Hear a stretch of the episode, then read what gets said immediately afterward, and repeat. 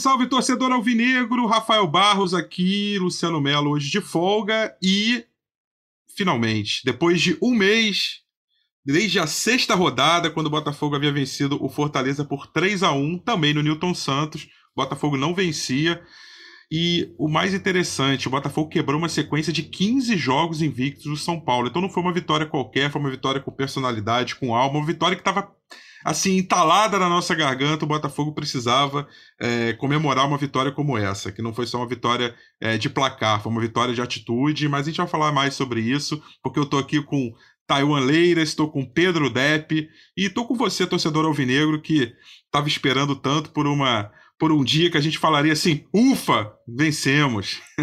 Bom dia, boa tarde, boa noite. Taiwan Leiras foi ao jogo, acompanhou lá a vitória do Botafogo, suada, sofrida, mas o Botafogo competiu muito hoje, né, Taiwan? Fala, Rafa, tudo bem? Olá também ao Dep, o torcedor que está acompanhando a gente aqui em mais um episódio. Então a gente achou o pé frio, é isso? Com essa ausência do Luciano? É, eu, eu tava jurando que eu era o pé frio, mas eu descobri que eu não sou, então já não, já não carrego mais essa peste. Olha, o, o, o, Rafa, você nem me apresentou ainda. Daqui a pouco eu entro e vou dar o meu boa noite. Você já se apresenta. Aqui é, não, aqui, aqui é tudo na, é tudo Mas é, freestyle. Eu já, eu já sofri com esse negócio de pé frio. Não existe esse negócio de pé quente, pé frio. Time bom ganha, time ruim perde. E é isso. Hoje o Botafogo jogou bem, né? Acho que o Luiz Castro mexeu bem na equipe e o Botafogo ganhou. Se tivesse jogado de repente com os outros esquemas, o que ele estava fazendo anteriormente, o Botafogo teria perdido. É isso. Tem... Luciano, pode voltar tranquilamente depois do jogo contra o Internacional, que tá tudo certo. Queremos Luciano aqui, com certeza. Voltará, gozará de seu feriado tranquilamente, assim como todo torcedor alvinegro passará um Corpus Christi muito tranquilo, jogando bastante sal, mas aí é o sal, sal grosso para acabar com, esse, com essa fase ruim aí. Tá aí. Ô, ô, ô Rafa, é... só vou te falar um hum. negócio. Eu tava na arquibancada, antes eu tava ali na, no setor leste ali, né, do lado, ali em frente ao, onde é a entrada, e não é que um cara veio e jogou sal grosso em mim?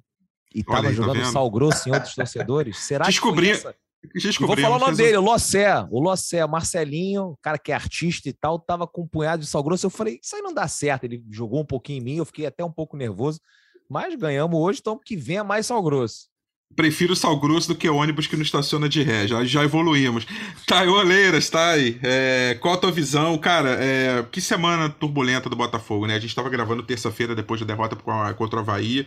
Uh, e a gente não imaginava que teria uma quarta-feira tão difícil, com invasão de, de CT, é, com, com versões desencontradas, alguns dizendo que ali a coisa tinha sido é, autorizada, que tinha sido uma entrada pacífica, depois o BO dizendo que não, e, e, e, aí muita gente criticando a torcida no intervalo do jogo contra o Havaí por ter vaiado, aí criti outros criticaram a, a, organizada pela forma como agiu, outros defendendo que na verdade não tinha sido aquilo, a, até para apurar, eu imagino que tenha sido muito difícil o trabalho de vocês, né, Thay, do setorista, do dia a dia ali, para é, tentar trazer a informação mais precisa Uh, e o clima muito difícil para esse jogo, uma pressão muito grande, mas e dentro de campo o Botafogo conseguiu fazer um jogo muito digno, né? Eu acredito que não me arrisco a dizer que a melhor partida do Botafogo nesse Brasileirão, para mim, sem dúvida.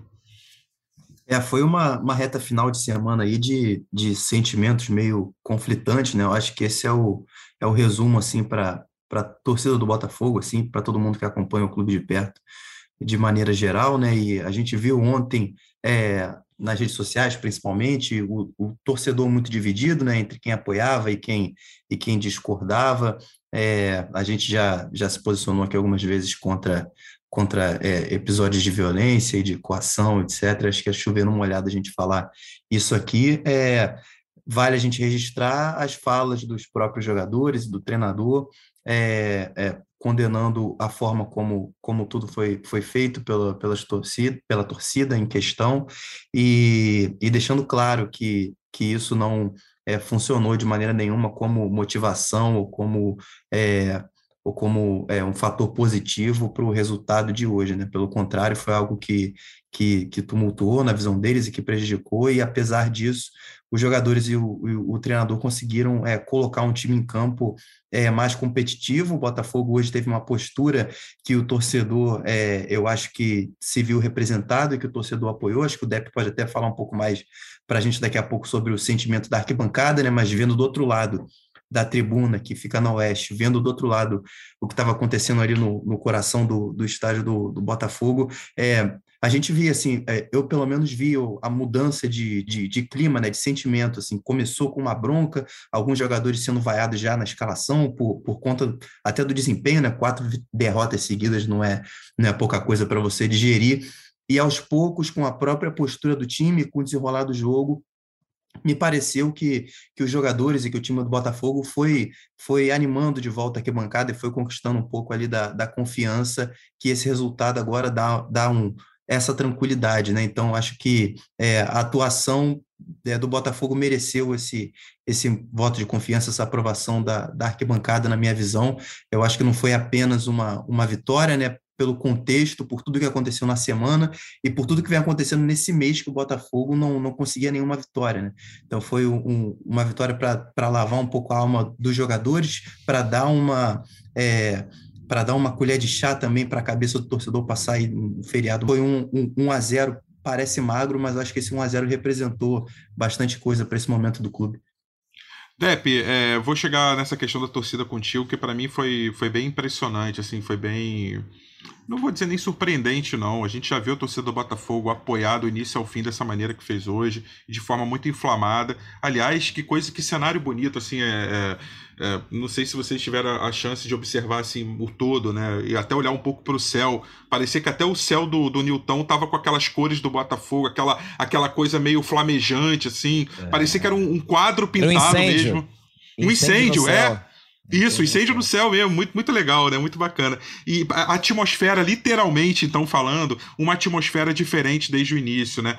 É, a gente vai entrar na parte tática depois, técnica, é, porque o Luiz Castro, a meu ver, assim, é, surpreendeu com a escalação de três zagueiros de ofício, deu muito certo, acertou a parte é, é, de defesa do time. O Botafogo, acho que pela primeira vez no Campeonato Brasileiro, fez uma atuação defensiva muito segura, o Gatito pouco Segunda trabalhou. Segunda vez que não toma gol. Mas, ó, o Rafa, a segunda vez que não toma gol e é a primeira vez que não toma apavoro. Porque contra o Flamengo a gente ganhou de 1 a 0 em Brasília, mas os últimos minutos foram de apavoro do Flamengo. Essa Total. foi a única última, é, a primeira vez que o time defendeu tranquilamente e que o torcedor não saiu de lá né, com o princípio de um infarto, de, de, de, de, um AVC, porque era o que a gente vinha sofrendo nesses jogos, né? Assim, era, era uma. Dependendo do, do adversário, era uma coisa louca. Você via assim, meu Deus, a gente vai tomar um gol a qualquer momento. E dessa vez, né, com o Joel Carli, e foi até o que eu falei nas redes sociais. Quando o bagulho tá louco, chama o Joel Carli. É o Batman Alvinegro, Rafa. é o xerife, é o policial, é o cara que, que tem a chave do cadeado ali. Uh, taticamente, tecnicamente, o Botafogo, e principalmente no espírito competitivo, o Botafogo fez uma partidaça, uma partida muito boa. E o torcedor ajudou demais, né, Depp, nesse processo. Você que teve ali, na, como sempre, nas arquibancadas, junto com a torcida alvinegra, uh, percebeu que dentro, é, do, a partir do momento que a bola rolou, e talvez até um pouco antes, já criando aquele clima, aquela atmosfera, o torcedor jogou muito junto com o time o tempo inteiro, né? Um apoio ali incondicional. E isso, isso contribuiu demais ali para o espírito do time dentro de campo, né? E eu não imaginava que isso fosse acontecer. O, o que você falou, você está um pouco mais distante, né? Mas eu corroboro exatamente com a sua opinião, mas eu não imaginava que isso fosse acontecer. Eu imaginava que hoje fosse um dia mais tenso. Inclusive, alguns amigos meus, é, o cara tá planejando ir com a namorada, levar o filho e tal. Eu falei, cara, hoje vai ser um, tem tudo para ser um jogo tenso. E o torcedor do Botafogo mostrou que acredita no projeto, que, que, confia nas coisas que estão acontecendo. Óbvio que fica irritado, fica nervoso, dependendo do resultado que acontece. Esses últimos três, pelo menos, a gente pode colocar o Goiás, o Palmeiras da forma como foi e o Havaí são inadmissíveis, né? Mas o torcedor voltou hoje no Newton Santos, né? Eu não sei se vocês têm, eu não vi quantas pessoas foram, tem um, 17.600, 17 se eu não me engano. Cara, Vou pegar o número aqui certinho. Cara, mas 17 mil é muita gente, se você se colocar na, na, na média do futebol brasileiro, né, para o que está acontecendo, para o que está. O 17 mil é muita gente. O público presente aqui, ó, 18.677 e o pagante 17.135. Tá vendo? Aí vai falar do torcedor do Botafogo. O torcedor do Botafogo tá de parabéns pelo que ele vem fazendo desde o início desse ano, principalmente depois que o John Texor né, assumiu o clube, que a gente acredita, a gente tem essa ilusão que realmente as coisas vão dar certo. E eu tenho certeza que vão dar certo. E que bom que a gente ganhou hoje, porque dá mais tranquilidade. Hoje o jogo era dificílimo. Dificílimo. Confesso para vocês, eu, Pedro, botafoguense, fui para o estádio hoje, não com muitas esperanças de que a gente fosse ganhar, de que a gente fosse conquistar esses três pontos, talvez o empate fosse uma coisa boa. Eu já estava meio assim naquela neurose do tipo, se a gente perde hoje, e é muito provável depois, lá contra o Internacional, que o resultado também não seja muito favorável, imagina seis derrotas consecutivas. Então, o que aconteceu hoje foi muito importante para a continuidade desse processo do John Texor, para o torcedor voltar a confiar no, no Luiz Castro, né? Que fez hoje o que todo mundo cobrava. Ah, o Luiz Castro só vai jogar nesse modo aí de posse de bola, propositivo e tal. Hoje você pega aí o São Paulo quase 70% de, de posse de bola, o Botafogo com 64 a 36. E aí? E, e, teve algum lance que você viu assim, nossa, o São Paulo poderia ter virado, poderia ter empatado. Foi tranquilo, cara. O Gatito só fez duas. É, o Gatito fez duas defesas no jogo. O 17 finalizações do Botafogo. É. 17 Teve uma defesa ali no primeiro tempo ali, de um cara que veio pela esquerda, é outro eu nem me lembro. Né? Uhum. Outro nem, é, assim, é isso. Então, assim, o Luiz Castro mostrou que está entendendo a situação, né? E o torcedor está vendo que as coisas vão melhorar. Vão melhorar. Tem uma segunda janela vindo aqui. A gente tem que manter isso, né? Essa confiança de que as coisas vão dar certo, porque, cara, a gente sempre cobrou isso. A gente sempre sonhou com isso.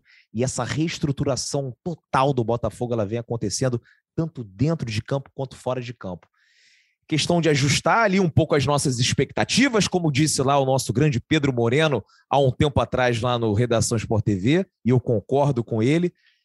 Não é ano de Libertadores, não é ano de ganhar Campeonato Brasileiro. É estabilizar na primeira divisão e aí no ano que vem a gente vem com tudo. E aí se acontecer, né, de deixarem o Botafogo engatar uma sequência depois da segunda janela, tudo beleza, mas não é o, o, normal, não é aquilo que a gente tem que esperar. Né? Então, Depp, eu, o, o, meu pai, o seu Francisco Alvinegro também, que né, de longa, longa data, é, ele tem uma frase que mar, marca muito, assim, que ele fala para coisas da vida, né? ele fala assim, a natureza não dá saltos. E, e, eu acho que assim, a gente não pode tentar ir de um ponto A para um ponto B. O que, que é o ponto A? O Botafogo começando um trabalho em abril, uh, com um elenco totalmente novo, com 12 jogadores novos, misturados àqueles remanescentes da B. Uh, e o ponto B é, é o, o final do projeto. É o Botafogo competitivo, forte, uh, chegando forte para uma Libertadores ou até brigando por um título. É, o futebol também não dá saltos. A gente não consegue esse milagre de sair desse ponto A direto para esse ponto B. E de repente, dentro de campo, é, eu vinha percebendo que a, a gente, o Luiz Castro estava tentando implementar uma mentalidade de posse de bola, de, de, de ser dominante. Todos os jogos do Botafogo no Brasileirão, se eu não me engano, até contra o Flamengo, o Botafogo fechou com mais posse de bola que o adversário. Pode ser que um ou outro um pouco menos, uh, talvez contra o Palmeiras menos, mas assim, o Botafogo em geral tem mais posse de bola que o adversário mas ele se ressente das questões óbvias e básicas de um time que está em formação no meio do campeonato, no meio de um campeonato difícil como a Série A. E, e aí, por tentar jogar dessa forma, por tentar propor o jogo e trocando muitos jogadores o tempo inteiro, a gente falou dos 29, 30 jogadores utilizados desde que o Castro começou, dos 22 jogadores utilizados como titulares, é, dois times inteiros, e de como que é difícil você dar ritmo e dar sequência. E hoje me parece, Thay, que o Botafogo usou uma receita que técnicos que já passaram pelo Botafogo, como Jair Ventura, técnicos aí como Geninho, como Guto Ferreira, dessa, dessa escola mais de fechar a casinha mesmo, eles preconizam uma coisa básica: a gente vai arrumar o time de trás para frente. Vai fazer uma defesa sólida, depois uma linha de marcação sólida e depois a gente acerta o ataque. Vai ficar, vai jogar ali ganhando de 1 a 0, de meio a 0, como se fala, mas é importante o time sentir que está seguro. E acho que teve assim um cara que personificou essa segurança, não só tecnicamente falando, mas animicamente, né, em, em personalidade, Joel Carli, né? Carli e o próprio Kaique, que a gente sempre falava, poxa, precisamos de um primeiro volante é, pegador, que, que consiga dar uma organização para aquele primeiro combate. O Kaique foi esse jogador, autor do gol da vitória também. Então, assim, tá, me parece que hoje o, o, o, o Luiz Castro começa a entender, ou, ou, pelo menos colocou dentro de campo essa mentalidade de que vamos acertar o time, primeiro na parte defensiva, primeiro com organização, para depois dar um sentido para essa posse de bola, para que essa posse de bola possa ser produtiva e trazer resultados e principalmente competitividade. O Botafogo hoje foi extremamente competitivo do início ao fim, né?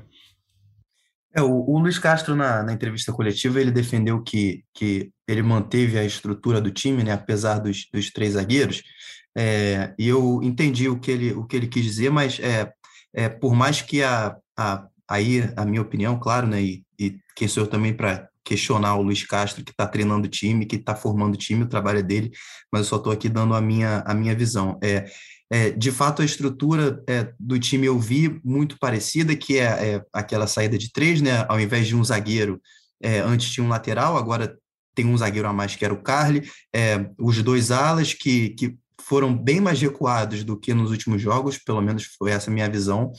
É, e ele manteve ali um, um, um, quadrado no, no meio de campo, né, com é, o Piazon pela esquerda, o Vinícius pela direita e dois volantes, e o centroavante. Só que mudando é, os jogadores que em campo e mudando a característica desses jogadores, colocando um zagueiro mais pesado ao invés de um, de um lateral um lateral que é mais veloz, colocando é, volantes ao invés de meias, ele mudou é, a característica do time, né? Mudou o estilo do time e mudou também a estratégia para esse jogo. E aí você já col colocou alguns números para a gente que, que ilustram é, isso que, que eu estou dizendo. É, o Botafogo não, não foi um time de, de, de pressionar para ganhar a bola o tempo todo, não foi um time que fez questão de ter a posse de bola, até porque não, colo não colocou em campo jogadores que, que tinham essa, é, essa competência, né, para ter esse estilo de jogo. É, o Botafogo colocou só dois volantes no meio de campo, dois atacantes. O Piazon é, é, tem mais característica de armador, mas nem tanto assim. É um jogador que vem do lado de campo. O Vinícius Lopes é um jogador de velocidade, mais agudo, né? O Erisson também não tem é, essa característica de segurar tanto a bola na frente. Sim, ele briga muito, ele, ele é, é, castiga muitos zagueiros adversários, mas não tem essa característica de segurar tanto assim a bola. E colocou três zagueiros atrás para dar essa consistência defensiva. E aí, na minha visão, o que ele fez foi é, dar mais segurança para os jogadores poderem sair, poderem atacar com mais velocidade. É, e eu acho que o, os números do jogo também mostram isso para a gente, né? Apesar do, do Botafogo ter tido só 37% de posse de bola, o Botafogo criou o triplo de finalizações em comparação com o São Paulo, porque é, conseguiu trabalhar nos espaços que o São Paulo deu, até, é, é, até mesmo antes do gol isso aconteceu, o São Paulo tentou ser um pouco mais ofensivo, gerou espaços que o Botafogo conseguiu aproveitar, porque teve essa solidez maior defensiva por conta dos três zagueiros e por conta da postura dos jogadores, e resolveu, ao invés de, de trabalhar mais na, na posse de bola, trabalhar com um pouco mais de velocidade, um pouco mais de objetividade, né? Foi assim que criou as melhores chances do jogo, foi assim que criou o gol também, foi numa jogada um pouco mais veloz. Então, é, mostra um, um, repertório diferente, né? Que eu acho que o torcedor também queria ver. O torcedor estava vendo é, o Botafogo, acho que de, de uma maneira é um pouco única de jogar, independentemente do, do adversário, até porque estamos é, no início de trabalho, né? Luiz Castro acho que não tem nem três meses ainda de, de Botafogo, está muito no início, ele está começando a pavimentar um time Hoje ele conseguiu, com, com, uma, com o mesmo desenho tático, colocar uma estratégia em campo e um estilo de jogo para o time totalmente diferente. Então já mostra, é um passo a mais que, que esse trabalho está mostrando para a gente hoje. Acho que também é mais um, um sinal positivo aí dessa vitória. É, eu, eu tenho uma leitura assim, tá? Embora pareça, né? Ele já, tem, ele já fez a saída de 3, o 3-4-3 em alguns momentos, é, principalmente na fase ofensiva, mas eu, eu vi hoje o Botafogo com uma postura tática um pouco diferente, a execução tática, na verdade, né? É, o Botafogo já fez a linha de 3 com o Daniel, sim, mas hoje eu vi assim, é, um, é, não só pelos três zagueiros fixos, mas principalmente, hoje eu vi uma superioridade numérica no meio-campo. Eu acho que era uma coisa que a gente estava cobrando muito, né, Depp, assim, de ver o Botafogo no meio de campo, é, com, conseguir encaixar uma marcação mais efetiva e quando tinha posse de bola, conseguir ter mais diálogo entre os jogadores, não precisar aquela condução de bola é, muito grande, como, como acontecia com o Chay, como acontecia com o Lucas Fernandes também. Hoje o Botafogo conseguiu trocar passe, principalmente eu vi um Botafogo muito móvel do meio para frente. Vi o Erisson saindo bastante da posição central ali de atacante, né, de centroavante. Vi o Piazon, aliás, dá o braço a torcer, uma boa partida do Lucas Piazon dentro das limitações dele, um jogador que tem um ritmo um pouco mais lento, mas hoje ele buscou o jogo, ele trocando de posição entre as pontas, o próprio Vinícius também trocando de posição, então eu vi um time muito móvel, um time que se mexeu muito no ataque, é, não, é, não, não ficou aquele 4-3-3 posicional como normalmente era, hoje com um 3-4-3, em alguns momentos um 3-5-2, e até um, no final do jogo um 5-4-1, se defendendo com duas linhas baixas, ali, mas o Botafogo sempre com essa é, vontade de, de encaixe de superioridade numérica no meio. E, os e alas aí, ajudando muito, né? Os alas os ajudando muito. Os alas ajudando muito, então eu percebi o Botafogo hoje agrupado, compacto, é. É, principalmente. Então, assim, eu senti sim uma diferença tática, não na numeração, não no, na, na, na postura inicial quando você olha o time, mas na execução tática, eu percebi também o Botafogo muito mais maduro, competitivo, com linhas compactas e com jogadores jogadores com muito mais capacidade de trocar passe, dialogar e de encaixar uma marcação. Não sei se você também conseguiu ver algo por essa linha, né, Deb? Sim, e, desde o primeiro minuto, né? Sim, o Botafogo começou o jogo muito bem, né? Com, com mais atitude. Aí você via jogadores que às vezes estavam no banco, estavam disponíveis, estavam aptos e não entravam. Eu acho que é, depois do que a gente gastou no Patrick de Paula, se ele não jogasse hoje, com todos os desfalques que a gente tinha, seria um negócio que alguém teria que vir a público explicar o que que está acontecendo. Por que, que o Patrick de Paula não está jogando? O Piazon é tão horroroso assim que ele não pode entrar e jogar. E hoje eles dois, os dois jogadores fizeram boas partidas, tanto o Piazon quanto o Patrick, dentro daquilo, né, não, não era, não, não fizeram a atuação do, do Zidane né, e do Kanté, mas foram muito bem, né, naquilo que a gente precisava. Então, eu acho que é, hoje o Botafogo, como você bem falou, tava, era um time mais agrupado, um time que parecia que estava ali presente em todos os espaços do campo e começou pressionando o São Paulo e assim a gente teve várias oportunidades, várias não, mas algumas oportunidades de fazer um gol ali no, nos primeiros minutos de jogo, coisa que a gente não via, né? O Botafogo jogava contra o Havaí durante 90 minutos e falou assim, cara, o Botafogo não teve nenhuma grande chance real né? Contra o Goiás também, né? Teve aquele gol do Cuesta, que foi um gol ali no, no, numa jogada de escanteio, mas não teve aquela grande oportunidade, né? Hoje a gente conseguiu criar e hoje a gente conseguiu também é, é, garantir né, essa solidez defensiva que eu acho que tem tudo a ver com o Carly. Mas eu acho que esse não é o esquema que vai ser o esquema que vai fazer o torcedor do Botafogo feliz e que vai fazer com que o Botafogo conquiste mais pontos é, do segundo turno em diante. Mas aí é que a gente tem que elogiar o Castro. Ele entendeu que para vencer o São Paulo, a gente precisava dos três zagueiros. A gente precisava do Joel Carli, a gente precisava do Cuesta. O Cuesta no segundo tempo jogou demais. Né? O, Carli, o Carli foi fantástico, mas o, o Cuesta no segundo tempo, e principalmente na reta final, também jogou demais. Hoje é o segundo jogo que a gente pode falar que são 12 rodadas no Campeonato Brasileiro, segundo jogo que a gente não, não toma gol. Né? Teve aquele do Flamengo, eu falei, e hoje contra o São Paulo também. Então, assim, é, foi bom para esse duelo contra o São Paulo. A gente vai ter outros jogos contra o Inter. Talvez seja ocasião de você repetir, porque o jogo contra o Inter é complicadíssimo lá no Beira Rio. O Inter está muito bem nesse Campeonato Brasileiro, né? Então a gente tem que tomar cuidado com o Inter e talvez seja o caso de repetir. Agora, depois, quando ele jogar contra o Fluminense, depois, quando a janela né, abrir a partir da 18 rodada, a gente tem que escolher um outro estilo de jogo, talvez mais ali similar ao que o Castro está acostumado a jogar. Tá, eu quero passar régua no jogo logo. Eu sei que é, foi, foi uma partida para mim é melhor do Botafogo no campeonato e já, já no, no, nível de competitividade muito bom.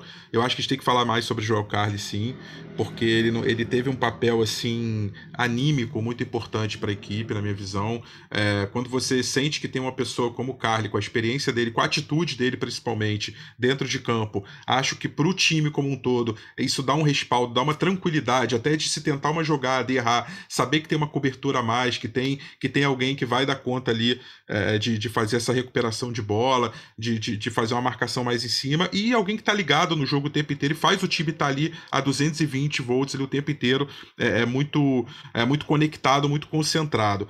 Mas eu quero passar régua no jogo, porque logo depois, se você fica à vontade depois de falar sobre o card, sobre as considerações a mais finais que você queira fazer sobre a partida, DEP também, porque eu acho que a gente precisa, numa segunda parte desse podcast, tratar de, de da relação uh, do que aconteceu, na verdade, na quarta-feira e, e, e, da relação entre, entre time e torcida e principalmente é, de um grupo de organizadas, e acho que a gente está aqui com, com, com o Depp como representante da torcida alvinegra, alguém que acompanha há muito tempo e pode ajudar. Eu usei uma expressão, um termo lá atrás sobre para falar sobre o jogo, né? De decantar. A gente precisa decantar, precisa separar as coisas. E acho que dentro da torcida do Botafogo, a gente precisa depois fazer uma separação para não confundir coisas que estão acontecendo ao mesmo tempo e que entram tudo num pacote de, de torcida do Botafogo. Na verdade, tem coisas diferentes dentro de uma mesma torcida. Mas vamos só para terminar de falar do jogo, é, eu acho que é importante a gente falar desse papel anímico do Joel Carli nesse momento, né? Thay e Depp. Sim, é, eu acho que foi. É, e eu até perguntei isso pro, pro Luiz Castro na coletiva de hoje, e ele, e ele comentou que para escolher um jogador para uma escalação, ele leva em, em consideração é, a qualidade, todas as qualidades do jogador, né? E ele fala é, é, fisicamente, taticamente, tecnicamente, também é, psicologicamente, né, emocionalmente. E eu acho que o Carly teve esse, esse papel, e a gente viu isso claramente em campo, até porque o Sampaio estava no banco de reservas também poderia jogar tranquilamente. O Sampaio já está totalmente recuperado, já está é, é, na forma física, já está em condição de jogo, já está com forma física para jogar, e o Sampaio vinha sendo escolhido no lugar do Carly é, antes de se machucar, né? Há, há, há mais ou menos dois meses, foi quando ele se machucou. Então, o Sampaio estava ali disponível, é um zagueiro é, mais jovem, até que tem alguns atributos físicos que, que o Carly, até pela idade, já não, já não consegue ter mais, poderia ter sido escolhido para jogar ali. Vem do futebol europeu, então já estava acostumado com um ritmo diferente, é, poderia ser escolhido. O escolhido foi o Carly, pelas qualidades técnicas e táticas que o Carly tem, obviamente, mas eu acho que também por conta é, da, da solidez emocional que o Carly poderia dar aos companheiros e, e, da, da orientação que ele pode passar dentro de campo, no momento em que o Botafogo vinha de quatro derrotas seguidas, tendo a defesa, obviamente, vazada muitas vezes. Então, ter o Carly ali, é, eu acho que é, ajuda a, a mudar a, a, postura, não que os jogadores vão é, é fazer algo, algo diferente ou vão é, se doar mais porque o Carlos está em campo. Mas a presença do Carlos eu acho que dá uma segurança e, e, e dá uma solidez maior para os atletas terem uma confiança a mais para jogar. Eu acho que isso acontece porque o Carlos é o principal líder do elenco, o Carlos é, o, é, um, é um ídolo do clube e da torcida, e é um cara que tem essa tem essa representatividade, até para dar uma bronca, até para orientar e, e ser os, ouvido. Os outros times, o, o, o Taiwan, os outros times e a arbitragem também, né? Eu, eu comparo muito assim, o, o Carly é o Fred, que eu, como botafoguense, acho o Fred insuportável, porque ele é aquele cara que, porra, chega lá, chega junto da arbitragem, transforma o jogo, às vezes, um momento assim que tá tudo calmo, ele coloca aquela loucura como aconteceu nesse último Botafogo e Fluminense, ele entrou ali faltando cinco minutos, ele fez tudo. E o Carly é mais ou menos a mesma coisa, né? É assim, é aquele uhum. cara que vai impedir que o adversário tome conta do jogo, que o Caleri chegue e reclame com a porque ali tem o João Carlos, diferente de outros, não vou nem falar nomes, mas assim, diferente de outros jogadores que a gente tem tem pessoas que nascem com esse perfil e outras pessoas não, né? É, exatamente. Aí foi justamente o que o Luiz Castro falou na coletiva, as qualidades dos jogadores. Né? Ele leva muitas qualidades em, em consideração para poder montar uma escalação, e aí tem a questão física, tem a questão é, mental e também tem a questão emocional. Né? Eu acho que ter o Carly nesse momento, um jogo em casa, um jogo que o Botafogo sabia que seria pressionado, não só por conta das coisas que aconteceram no dia anterior, que a gente já vai comentar, como você disse, mas também é pela situação do campeonato. O Botafogo tinha acabado de entrar na zona de rebaixamento, vinha a cinco jogos sem vencer, a quatro derrotas é, seguidas e precisava ter é, é, uma solidez, precisava ter uma confiança, precisava de, de, de, de jogadores que pudessem dar um respaldo maior em campo também. Essa é minha, essa é minha opinião, foi a minha leitura. Eu acho que a presença do Carly tem a ver com isso, além das questões físicas e táticas, enfim, que a gente já discutiu. E para a gente não ser extremamente justo nesse episódio, o jogador, acho que o nome da partida, não só pelo gol, mas o Botafogo já tentou com Luiz Oyama, Patrick de Paula, Tietê, Romildo Del Piage, e parece que o Kaique se encaixou ali nessa função Uh, o próprio Barreto também, enfim, já tentou. A gente, eu acho que o Kaique incorporou ali aquela função que a gente estava pedindo tanto, de um camisa 5. É, o Kaique, quem diria, é, foi o, o, o maior box-to-box do Botafogo nesse campeonato. Porque a gente estava com outros que você quer o two-box. Faltava o primeiro box, né? Que era o área-área, né?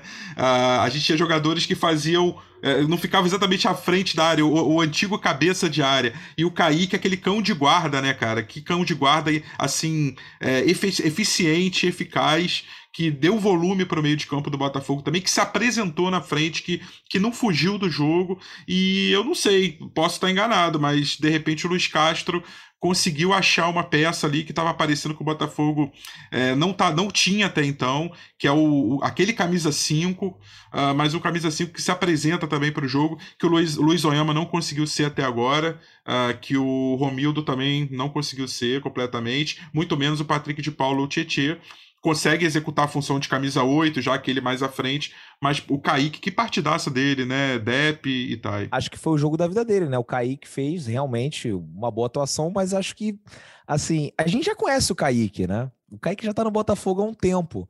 Então, assim, o, Pai, o Kaique, nesse contexto desse jogo, ele foi bem. Não significa que ele vai ser o volante, o camisa 5, que vai conduzir o Botafogo às glórias que a torcida deseja, né? Então, assim, foi bem hoje. Que bom, aproveitou essa oportunidade que teve com os caras, ganhou pontos, não só com o treinador, também com os torcedores, mas não vejo o Kaique sendo né, aquele cara que vai né, é, levar o Botafogo à conquista de um campeonato e tal, fez e pronto, e tá tudo bem, né? Às vezes é isso, pode ser um jogador útil. E ele, o, tanto ele quanto o Del Piage estão se mostrando dois jogadores que têm utilidade no, no plantel do Botafogo, né? São caras que, que vieram da base, que estão aqui já há um tempo e que passaram maus bocados, né, com Série B, né, com aquela questão de às vezes o salário não está em dia e tal. E hoje eles já estão desfrutando de uma oportunidade né, é, dentro do Botafogo muito melhor, né, com, com uma estrutura cada vez mais profissional e de repente pode até evoluir. Né? É, eu só não me iludo com uma partida e tal, mas eu acho que, cara, esses caras eles podem evoluir e podem ser cada vez mais úteis aí ao Botafogo. Mas fez uma boa partida, é inegável hoje. O, o Kaique, o gol, cara, foi um golaço, né? Um gol muito bonito ali. O torcedor do Botafogo comemorou demais e tá feliz. Vai passar aí o final de semana lembrando aí desse, dessa jogadaça aí do Kaique. Você tá mais pro ceticismo em relação ao Kaique ou, ou acha que ele pode representar uma, uma solução para uma posição que a gente fala tanto que o Botafogo tem não, dificuldade, não. que é o camisa 5 hoje, o, o, o Tai, ou o Dep, enfim, vocês podem falar também. É, não, só, só, falar assim, é, é tá. assim, o que, que o Botafogo deseja nesse campeonato? O que, que o Botafogo deseja no, na próxima temporada? Né? Se é ser campeão, se é, é brigar ali pelo G4, a gente precisa mais do que o Kaique, o que não significa que o Kaique não preste. O Kaique pode ser um jogador ali de elenco, do plantel e ajudar em alguns momentos. Mas eu acho assim, se você quer brigar por um título, por uma posição é, mais alta no Campeonato Brasileiro, você precisa de algo mais. O Kaique tem espaço no Atlético Mineiro, o Kaique tem espaço no Palmeiras, o Kaique tem espaço no Flamengo, né? Fez uma boa partida, como a gente já viu também outros jogadores fazerem boas partidas que não eram, ó, excelentes. Mas que bom que mostre resultado e que tá tudo bem também se ficar no plantel. Olha, eu sou fã demais desses jogadores da base. Eu torço por todos. Eu torço pelo Kaique, eu torço pelo Del Piage. Hoje eu queria que entrasse o Daniel Cruz, queria que entrasse o Jefinho e todos esses caras, porque é, é, assim, esse, geralmente esses jogadores que já estão um tempo no Botafogo, esses aí, até os dois últimos que eu citei, vieram pelo, pelo time B e tal, nessa fase do John Texas. Mas esses caras que já estão no Botafogo há um bom tempo, eles conhecem, eles sabem, né? Eles conhecem a torcida, conhecem é, é, como funciona o Botafogo, e eu acho que isso é muito importante.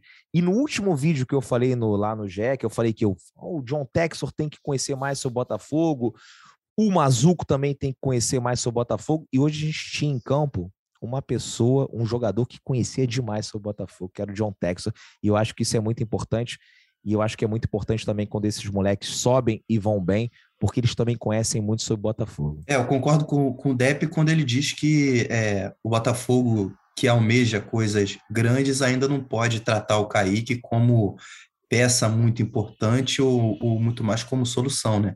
Até porque o Kaique é um jogador de 21 anos, é um jovem, está fazendo as primeiras temporadas ainda é, como profissional, e ele tem que encarar, é, daí na minha opinião, ele tem que encarar como uma grande oportunidade de, de se desenvolver agora num elenco que vai ter um, um, é, um nível diferente, né? O Botafogo agora está está se propondo a, a, a, outras ambições, está montando um elenco para os próximos anos para chegar lá. E o Kaique, um jogador jovem de 21 anos, ele entra como alguém que está ali para aprender, que está ali para se desenvolver. E mais para frente, é, a carreira dele ainda é longa, né? ele tem só 21 anos, ele pode se tornar um jogador que aí sim pode ser uma peça importante, uma solução é, para um, um time do nível que o Botafogo é, pretende chegar.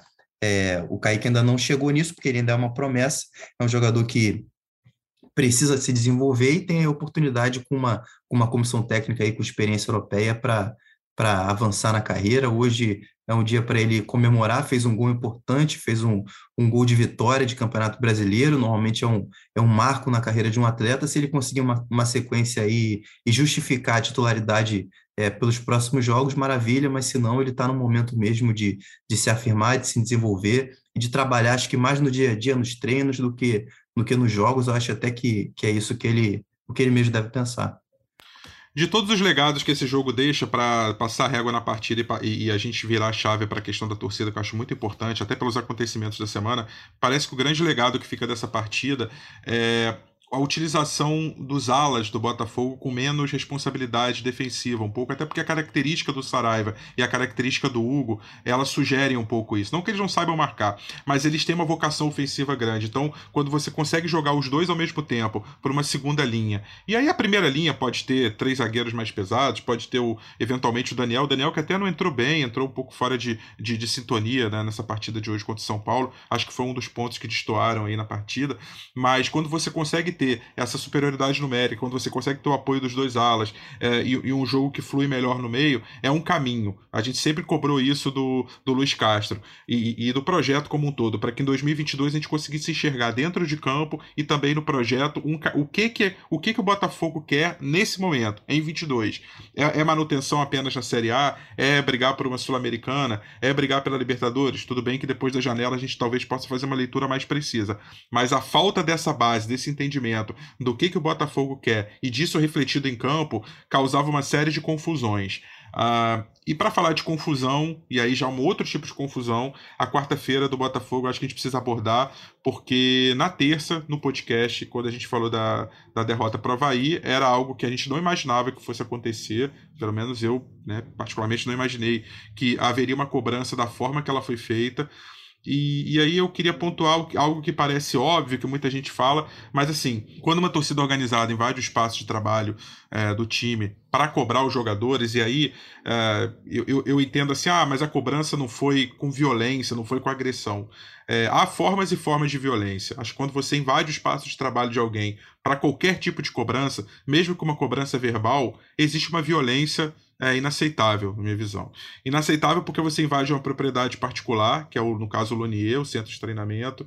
Uh, inaceitável pelo tom da cobrança, pelo tom da intimidação. Se a invasão fosse, entre aspas, pacífica, só uma caminhada, em sendo invasão já seria errado, ainda mais da forma como foi feita. Então, uh, acho que foi uma, uma, forma muito, muito rude, muito é, brusca, a, a, a, agressiva mesmo, e um desrespeito, porque você imagina assim, se o, se o médico que vai fazer uma cirurgia, se entra lá o parente do, do, do, do paciente e fica do lado ali pressionando falando: olha, você vai ter que acertar essa, essa intervenção agora ali. Aí junta todo mundo de braço cruzado ali, é, vai pelo amor ou vai pela dor, agora você vai ter que acertar essa. Se entra um. No, na nossa redação, alguém ali dentro e fica atrás ali da gente enquanto a gente está gravando o podcast, vamos ver o que você vai falar do Botafogo agora. Se falar errado, o pau vai comer. Não existe isso, gente. É inconcebível em qualquer profissão alguém invadir o seu espaço físico de trabalho para te cobrar, mesmo que seja, entre aspas, uma cobrança pacífica. E aí existem até versões conflitantes. O BO que, que o Botafogo fez fala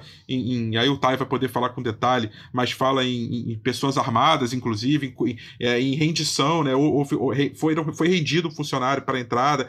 É, aí eu vejo, aí eu quero que o Depp fale sobre isso, porque eu fiquei muito. É, é um sentimento de mistura de, de vergonha alheia, com, com revolta, de algumas pessoas da mídia independente alvinegra que deram espaço para a torcida organizada e, e até é, aplaudindo, batendo palma, dizendo é isso aí, foi uma invasão pacífica, tem que invadir mesmo. Então, assim, eu, eu fiquei muito incomodado, muito chateado, uh, com algumas pessoas, é claro, não estou generalizando. Então, assim, é, é, foi um caldo de coisas assim muito negativo. E aí, só por isso, assim, o Botafogo venceu. Ele não venceu por causa da cobrança. O Tai falou isso na abertura, como muito, é, acho que muito importante essa fala. Não foi por causa da cobrança. O Botafogo venceu depois da cobrança, né? Não foi por causa, não tem uma relação causal. Porque depois a gente vai começar a achar que, ah, aí tá vendo? Quando invade, quando, quando, quando pressiona, quando cobra dessa forma, aí o time toma vergonha na cara e vence. Não é isso, não foi isso que aconteceu.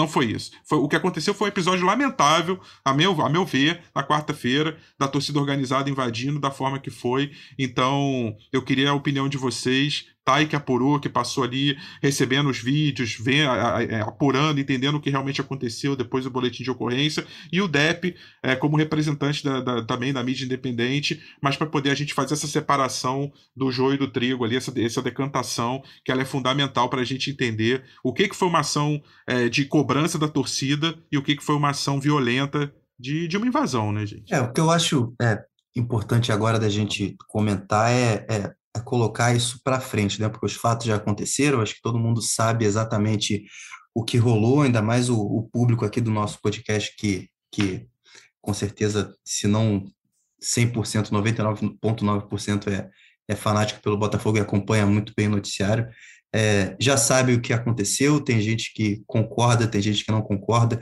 eu não concordo, mas eu acho que é, a partir de agora, depois de mais de 24 horas passado o fato, acho que a gente não vai conseguir mais aqui com os nossos argumentos é mudar a cabeça de ninguém, né? Porque eu acho, e, e por isso é, eu comecei dizendo, a gente tem que projetar isso para frente, para saber quais serão as repercussões, porque aí sim é, deixa de ser um, uma questão de opinião e aí vira um fato, né? É, que é a, reação das autoridades e a reação do Botafogo. A partir daí é que a gente vai conseguir delimitar. Né? Não é, é a nossa opinião que vai delimitar o, o que é certo, o que é errado, o que passou do ponto ou não. Nesse caso, o que tem que delimitar é, é a lei e a postura do próprio clube. Né? E aí a gente tem a oportunidade de fazer isso, porque o Botafogo registrou um BO, então agora a Polícia Civil vai ter que investigar o, o, caso, e aí tem que ver se tem filmagem, se não tem, se tem quais são as imagens, quais, qual será o, o, o, veredito das autoridades sobre isso, e, e se vai ser levado de fato às consequências que devem ser levadas ou não. E tem a postura do Botafogo, é, primeiro, de entender como que é, é permitiu que isso é, fosse possível, né? E aí é claro que o clube e, o, e os funcionários e os atletas, principalmente, se colocam como vítimas da situação, de fato são, mas é, a, gente, a gente já ouviu desde o início da semana, a gente ouve relatos de jogadores, na segunda-feira, depois da, da derrota, a gente já ouviu relatos de, de, torce, de jogadores esperando é, uma cobrança de, de torcida organizada na terça-feira, o que acabou não acontecendo. Isso foi escalando na semana inteira, foi alardeado nas redes sociais, é, pelo menos em grupos, assim, é, que, que haveria essa, essa cobrança na, na sexta-feira de manhã, foi o que de fato aconteceu, e aí é, o clube não, não prestou tantos esclarecimentos assim sobre essa, é, essa organização, né? Talvez estivessem esperando só uma manifestação na parte da tarde, quando estava marcando treino, só que a torcida organizada entendeu que o treino seria de manhã, chegou lá, viu que não era o treino e, e deu de cara só com poucos jogadores.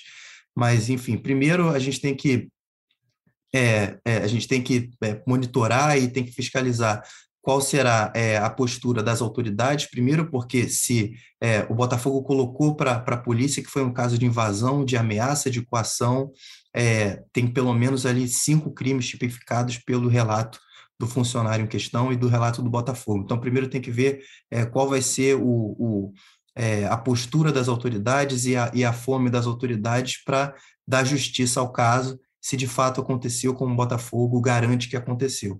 E depois também tem que ver como que o Botafogo vai fazer para garantir a segurança dos funcionários deles no, é, dentro do ambiente de trabalho. É, é, é, claro que o Botafogo é a vítima, mas o Botafogo também é, colocou um, porteiro apenas e não se preparou para uma situação que quem convive no futebol estava na cara que ia acontecer em algum momento. Né? E aí, eu, de novo, eu não quero culpar a vítima, mas é, o Botafogo também não se precaveu da maneira que poderia pelo cenário que estava se montando.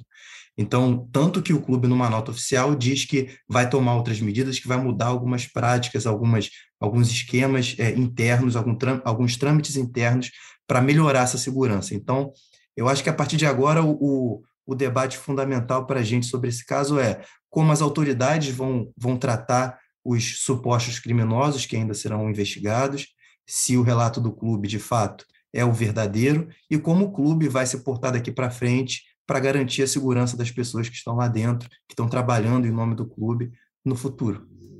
De qualquer maneira, Depp, mesmo você considerando o cenário mais é, hipotético de que, vamos dar um exemplo, não fica provado que não é nenhum crime, que, que não houve invasão, de que houve, é, na verdade, uma entrada combinada, né? Eu dando um exemplo aqui bem hipotético de algo que, tem, que não seria tipificado como crime, como nada.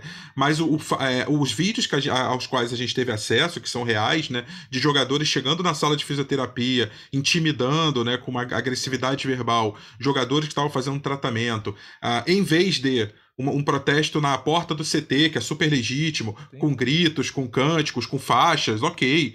Uh, eu, me parece que, no mínimo, no mínimo, na melhor das hipóteses, isso passou bastante do ponto, né? É, eu, também, eu, eu, concordo, acho que, acho que passou, né? É, principalmente porque não conseguiu transmitir uma mensagem para os jogadores, para a comissão técnica, né? Eram os caras gritando, você viu os vídeos ali, 10 pessoas falando coisas, e você fala assim, cara, beleza, o que, que a gente pode absorver daqui? Nada, né? Muito pouco. Né? Eu acho que a torcida organizada, né? Os torcedores do Botafogo é, tem que ter um canal né, de comunicação com a diretoria, com os jogadores. Não, os jogadores talvez não, mas assim, pelo menos com a diretoria, né? E mas cara, não dá para você chegar lá e ter 20 pessoas falando e nem muito menos invadir um espaço ali que é um espaço de trabalho, né? A gente fala aqui, imagina só se chegasse agora no nosso podcast, né? E, enfim, nos intimidassem, ninguém ia gostar, a gente não ia conseguir trabalhar, a gente não ia conseguir desempenhar da nossa da, da melhor maneira possível. Mas assim, eu acho que tem que ter um canal, eu acho que nesse, nesse episódio poderia ter sido feito de um jeito diferente, como você falou, se de repente ficasse do lado de fora, falou, olha, as lideranças vão entrar, vão entrar duas, três pessoas aqui para conversar com o Luiz Castro, para conversar com os jogadores, mas não foi do jeito que aconteceu, né? Foi completamente diferente, acho que foi ruim, né? E acho que não tem também muito efeito, né, com relação ao que aconteceu. Eu espero que essas coisas mudem porque, sinceramente, eu fico triste com isso né? Como torcedor do Botafogo, eu conheço muitos desses torcedores que fazem parte da Fúria, que fazem parte de outras organizadas. Esses caras são botafoguenses, né?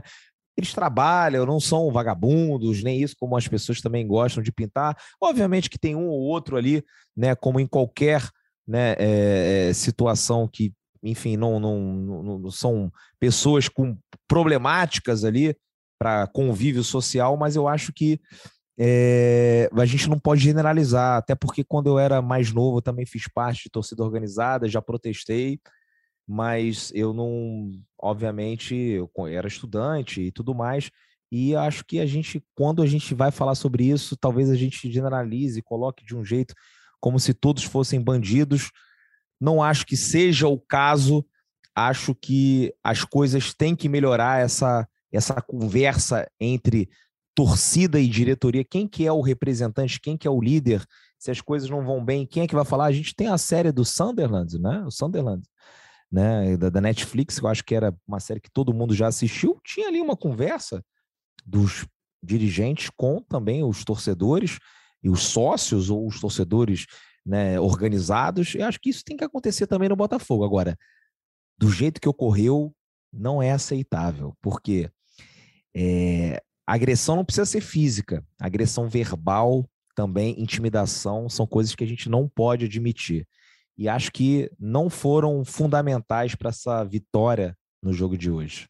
Não foram, absolutamente.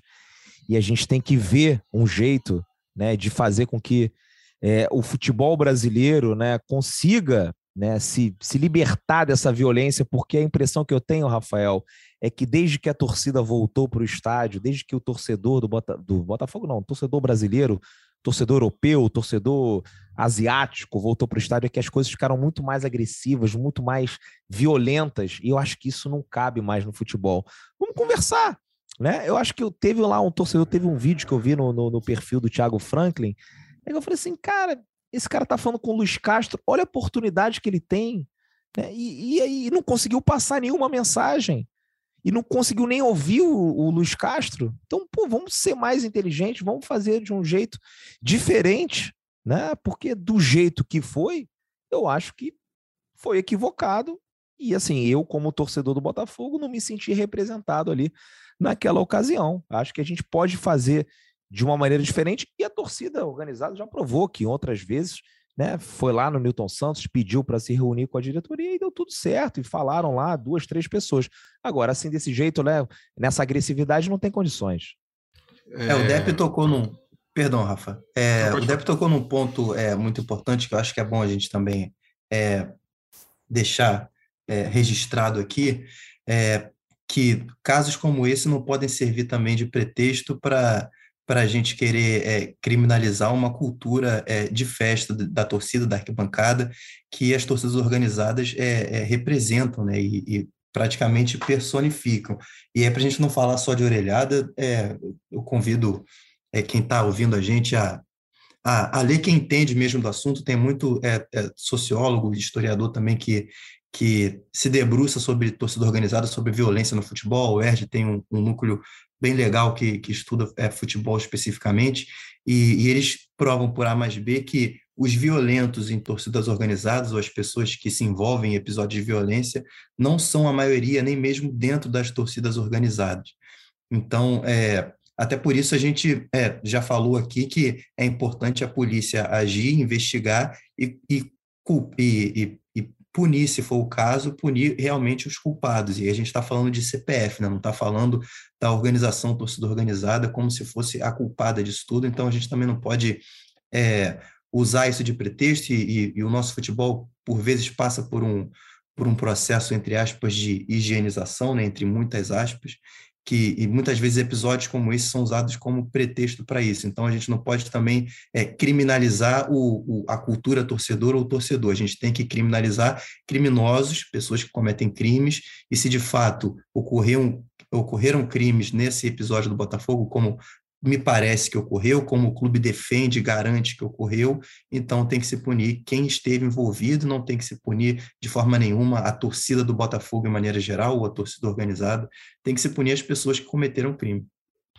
É, só só para encerrar, é, eu não, não posso é, deixar de tocar num ponto que eu acho importante, porque existe uma preocupação quando o clube é vendido para uma SAF, para um grupo externo, né, vamos colocar assim, porque por mais que o futebol você fale, seja bagunçado na estrutura, é, de conselheiros, é, dessa organização de, de, votantes que são sócios efetivos do clube, é, é, existe uma noção intuitiva de que nessa estrutura, por mais bagunçada que ela seja, por mais antiga, arcaica, é, mas nessa estrutura de, de clube como entidade social, o torcedor está representado de alguma forma ali maior. Né? Ele tem um canal, uma interlocução maior. E de quando você vende para um grupo externo, pode haver um distanciamento do torcedor desse processo. Por isso que eu quero ouvir o Dep em relação a isso, te ouvir também? E como setorista que está passando a cobrir essa nova realidade, é, se de repente o Botafogo nessa transição se distanciou ou não. É uma pergunta mesmo, não é uma pergunta retórica, é uma dúvida que eu tenho.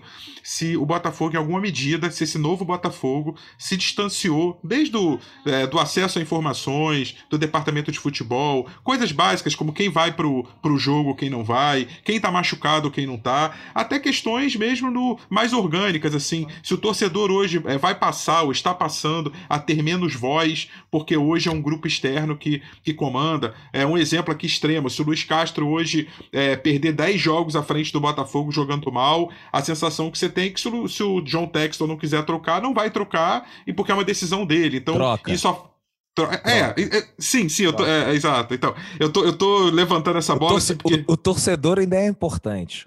então, eu queria ouvir é de vocês isso. Eu queria ouvir disso. É, é, muda o quê? Muda assim, em que essa relação? Eu acho que é uma transição. Eu acho que tá todo mundo aprendendo com o que tá acontecendo. Hoje, a gente vê no Botafogo pessoas que não estão acostumadas com o Botafogo. O Mazuco não é botafoguense. O John Texon não é botafoguense. Esse Tairo lá, a galera lá da, da SAF, não são botafoguenses.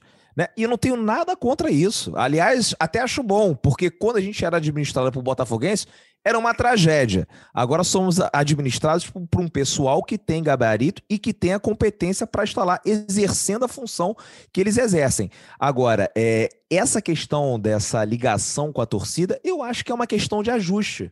Né? Eu acho que é uma questão de ajuste, que em algum momento a gente vai conseguir acertar. Nesse é, início de. É porque a gente é muito imediatista, né, cara? A gente quer que tudo esteja pronto. A gente não tem um centro de treinamento, não tem lugar para treinar, né? A gente está resolvendo várias pendências, tem milhares de contratações para fazer e a gente quer que tudo aconteça em 15 minutos. Não vai acontecer. Então, eu acho normal né, a gente passar por alguns períodos assim de, de, de turbulência e até nessa relação torcedor-dirigente, e eles vão aprender. E eu falei naquele meu último, penúltimo último vídeo lá, falei, vocês têm que aprender mais sobre o Botafogo. E tem, e tem que aprender, mas eles vão aprender né? Vão aprender, só que demanda tempo, né? Às vezes a gente está um pouco mais irritado e, e, não tem essa paciência toda, mas eu acho que depois de uma vitória como essa, né? Que bom que eles né, prestem atenção né, em todas as demandas da torcida do Botafogo e que ouçam o torcedor do Botafogo, porque, cara, é o que você você estava falando ali, eu te interrompi, porque assim, se o Luiz Carlos perder 10 partidas, ele vai perder. Porque o torcedor do Botafogo é mais importante do que a opinião do John Texor. Não existe opinião do John Texor sem a torcida do Botafogo. Se o torcedor do Botafogo quiser outra coisa, não tem como. O Botafogo, ele só existe por causa da torcida. Mas são coisas que vão ser né, melhores, a, a, é, ajustadas aí com o tempo, porque é tudo muito novo, mas a gente quer resultado imediato. Tá, e esse ajuste aí de comunicação, de, de fluxo de informação, do dia a dia também de quem cobre o Botafogo, o que, que você acha aí sobre isso? É, como o Depp falou, acho que tá todo mundo ainda é, é, é tateando, né, sabendo como vai ser. É, o Botafogo está num, tá num processo de profissionalização, né? O clube está tá querendo ser, é, tanto, tanto ser de fato é, como se mostrar mais profissional, né? E isso demanda é, é alguma adaptação, até mesmo na, na comunicação, não digo no departamento, digo mesmo na, no fluxo de, de informações e de, e de conversas entre imprensa, entre torcida, entre diretoria, é, é, dirigentes e jogadores, enfim, é, o Botafogo está mudando muitas práticas internas, está mudando até alguns fluxos de informação é, de dentro para fora do clube, então está todo mundo é, ainda percebendo como vai ser, né?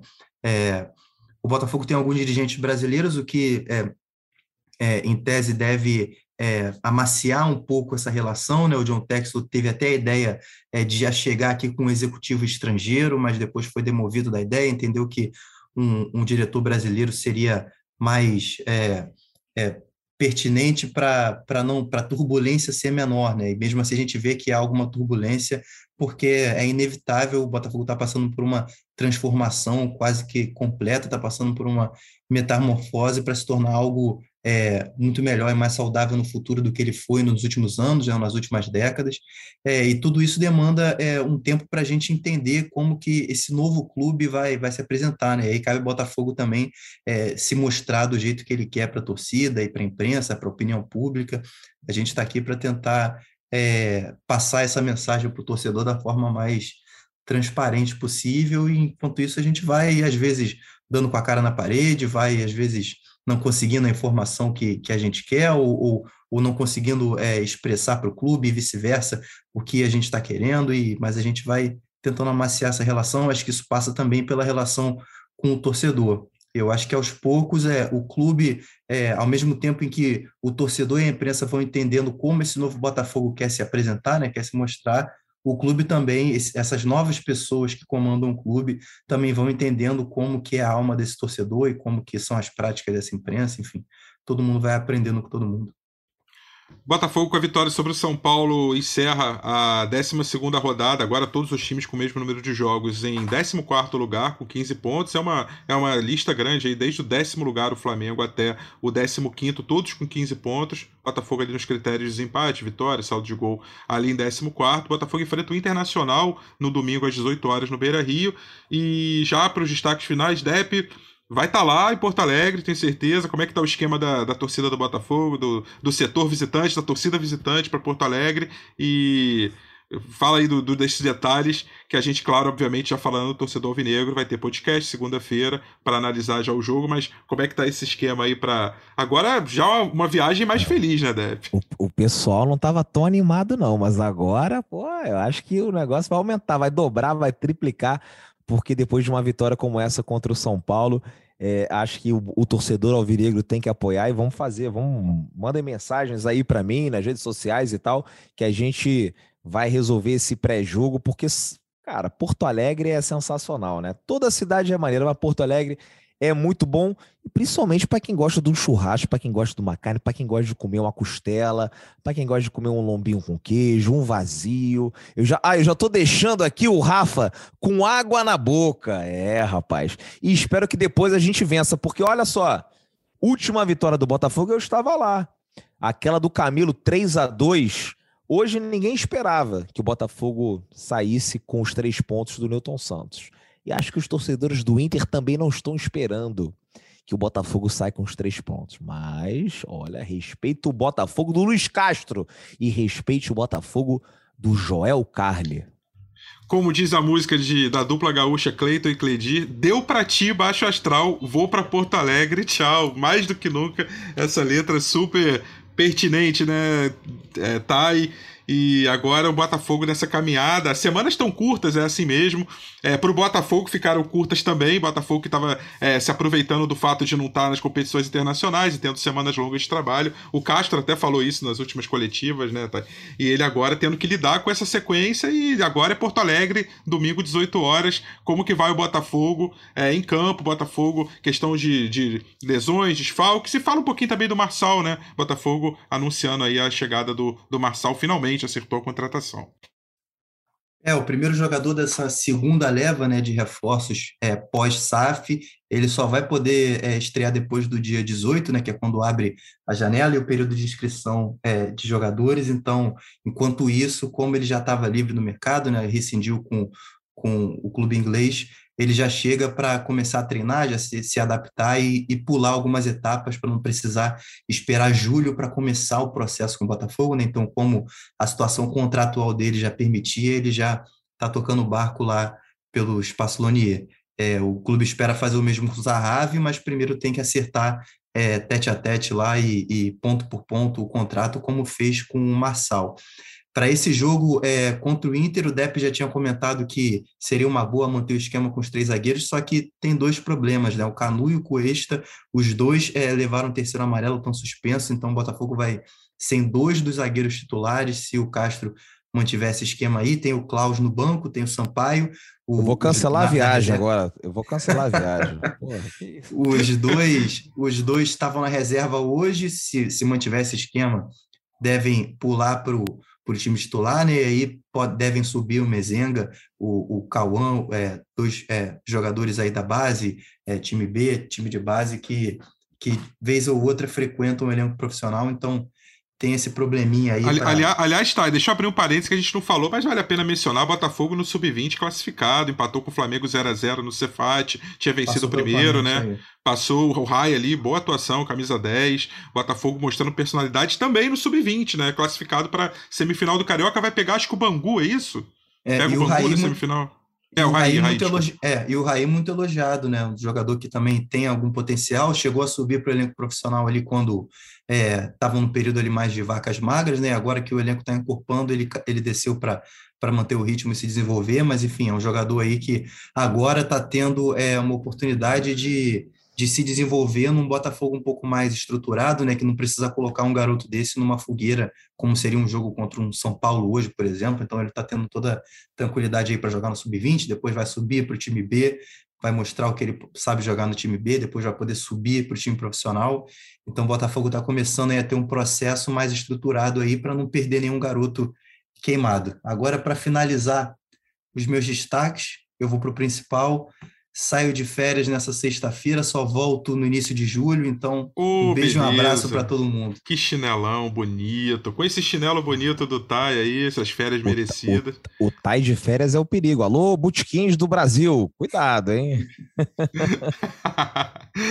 tai vai sair de férias, é, vai aproveitar muito aí, curtir muito, sair dessa turbulência aí do. Ah, pô, logo agora na parte boa, né? Ia pegar o filé mignon agora, mas vai, vai com certeza curtir muito também. E torcedor alvinegro, a gente se vê já, Luciano Melo na apresentação, mas a gente se vê na. Se ouve, né? Melhor dizendo, na segunda-feira. Espero que depois de mais uma vitória, emendando. Agora é hora de emendar uma sequência boa, né? Vou, vou falar de sequência, mas de sequência boa. Chega de perder, né, Depp? Vamos, vamos para vamos pra cima e esperando que é, a gente traga boas notícias de, de Porto Alegre na segunda-feira. Não, com um certeza. Ó, ó, o, Lu, o Luciano. Olha, já ia confundindo.